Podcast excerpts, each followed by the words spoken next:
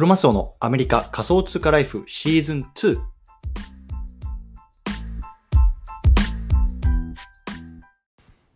皆さんこんにちは。アメリカ西海岸在住のクロマスオです。今日は8月の10日水曜日ですね。皆さんいかがお過ごしでしょうか？今日も早速聞くだけアメリカ仮想通貨ライフ始めていきたいと思います。よろしくお願いいたします。さて今日なんですけれどもね、今日はね、今こそこう NFT の市場のパイを大きくすべき話、こんなね、テーマで話していきたいなと思います。で、今日ちょっとね、本題の前に雑談パートなんですけれども、いや、まあちょっとね、また体調が悪いんですよね。で、昨日の午後ぐらいからすっごい体が痛くて、ちょっと熱も38度ぐらいかな出て、で、今ちょっと寝ながら撮ってるんですけど、なんかね、あの、先日もちょっとラスベガスに行った後にコロナになったし、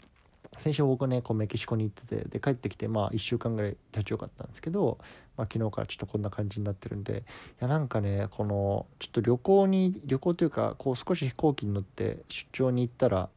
なんか体調が悪くみたいな悪くなって悪くなるみたいなちょっとねこう負のスパイラルみたいな陥っててで僕コロナの前は結構ほんと毎週のようにねこう出張であの飛び回ってたんですけどそれもピンピンしてたのになんか本当ねこの2年3年の間にちょっと体が弱ってんのかななんてところに、まあ、気持ちがないつつでもね、まあ、そんなこと言っても知らないので。まあ、しっくり直していきたいなと思いながらね、今こうやってちょっと寝ながら撮ってますというところでね、ちょっとあの今日はね、こう、こんな時代だからこそ、こうね、全体のパイを伸ばしていくのが大事だよっていう話をね、ちょっと改めてしたいなと思うんですよね。で、これ何の話かっていうと、まあ、NFT の市場ですよ、NFT の市場。うん。で、これ前々から言ってるんですけど、今ね、こう世界で NFT をどれぐらいの人が触ってるかっていうと、やっぱ77億人ね、こう人口がいるって中で、まあ50万人、60万人しかいないと。で、そんな中でね、まあ日本に限って言うとどれぐらいかっていうと、まあ8000人から1万人って言われてるわけですよね。やっぱものすごく小さいわけですよ。で、今ね、例えばこういろんな NFT プロジェクトをこう出しても、やっぱり買ってくれる人がいないとね、あの、それだけやっぱり予算もないわけだし、どんどんどんどんこう、なんだろうな、あの、限られたパイをみんなが食い合うしかないんですよね。でもやっぱりさ、その、今あるパイでみんなが食い合うっていうよりも、その、やっぱりパイ全体をこう増やして、いかにね、こう、ウォレットを作る人をね、増やすとか、ね、仮想通貨取引所に口座を作って、イーサをね、あの、取引する人を増やすとか、やっぱそこに少し注力する必要があるかなっていうのを思ってるんですよね。で、今日ね、あの、 Voicy っていう、あの、プラット、あの、音声配信をね、聞いてて、すごく面白い、あの、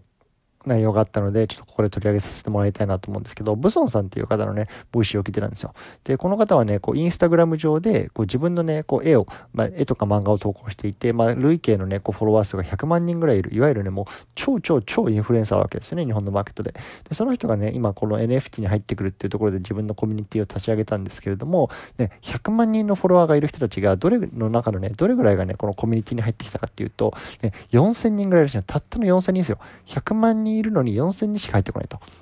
いうところまず一つだから、どれぐらいかな？あ25分の1ぐらいになるのかな？まあ、ちょっとすみません。その計算が頭回ってないんであれなんですけど、でもとにかく100万人のフォロワーがいるのに4000人しかコミュニティに入ってこないと。でしかもそのコミュニティに入ってきてる人っていうのはほとんどね、この NFT を触ったことがない人で、で、どっちかっていうとそのブソンさんの、まあ、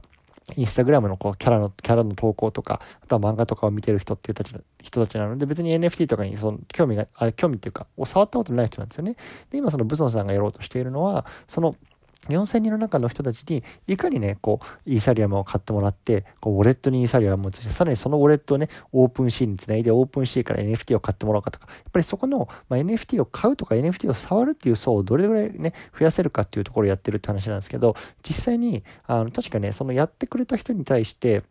抽選でなんか10名かなんかに、こう、Apple の、えっと、iPad となんかペンシルかなんかをこうプレゼントするみたいなキャンペーンをやると。で、そんなキャンペーンをやってもですよ、その4000人のコミュニティのうち600人しかね、そのタスクを完遂できなかったんだってね。4000人のうちの600人。だから、100万人のフォロワーの人が呼びかけても4000人しかそのコミュニティに来ないし、4000人の中でも600人しか実際にウォレットを作ることができなかったっていう話なんですよね。だからやっぱりね、こう、いかにこのね、NFT を触る、クリプトを触るっていうのが難しいか、ハードルが高いかっていうことがね、この事例からもわかると思いますし、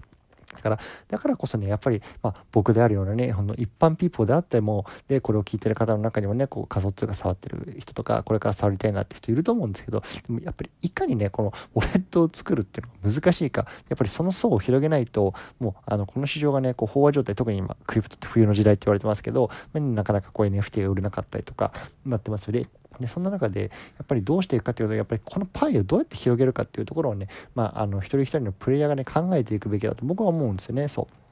なので、まあ、今回ね、僕も Upland のコミュニティの中で、まあ、NFT のね、えっ、ー、と、今まで買ったことがありますか買ったことがないですかみたいな、ちょっとアンケート取ったんですけど、まあ、大体ね、20名ぐらいの人がこうアンケートに答えてくれて、まあ、15、6人は NFT 買ったことありますなんですけど、3、4人がね、買ったことないですって答えてくれてるんですよ。でやっぱりね、その3、4人をいかにこう取りこぼさずに、こう、なんだろうな、 education できるか、やっぱそこにね、少し注力した方がいいかなって、この、特に冬の時代こそね、思ってるので、ちょっとそのあたりをね、少しこの、あの、数ヶ月かけて、こう、力を入れていきたいなと僕自身思ってますんでね、まあ、ぜひまた、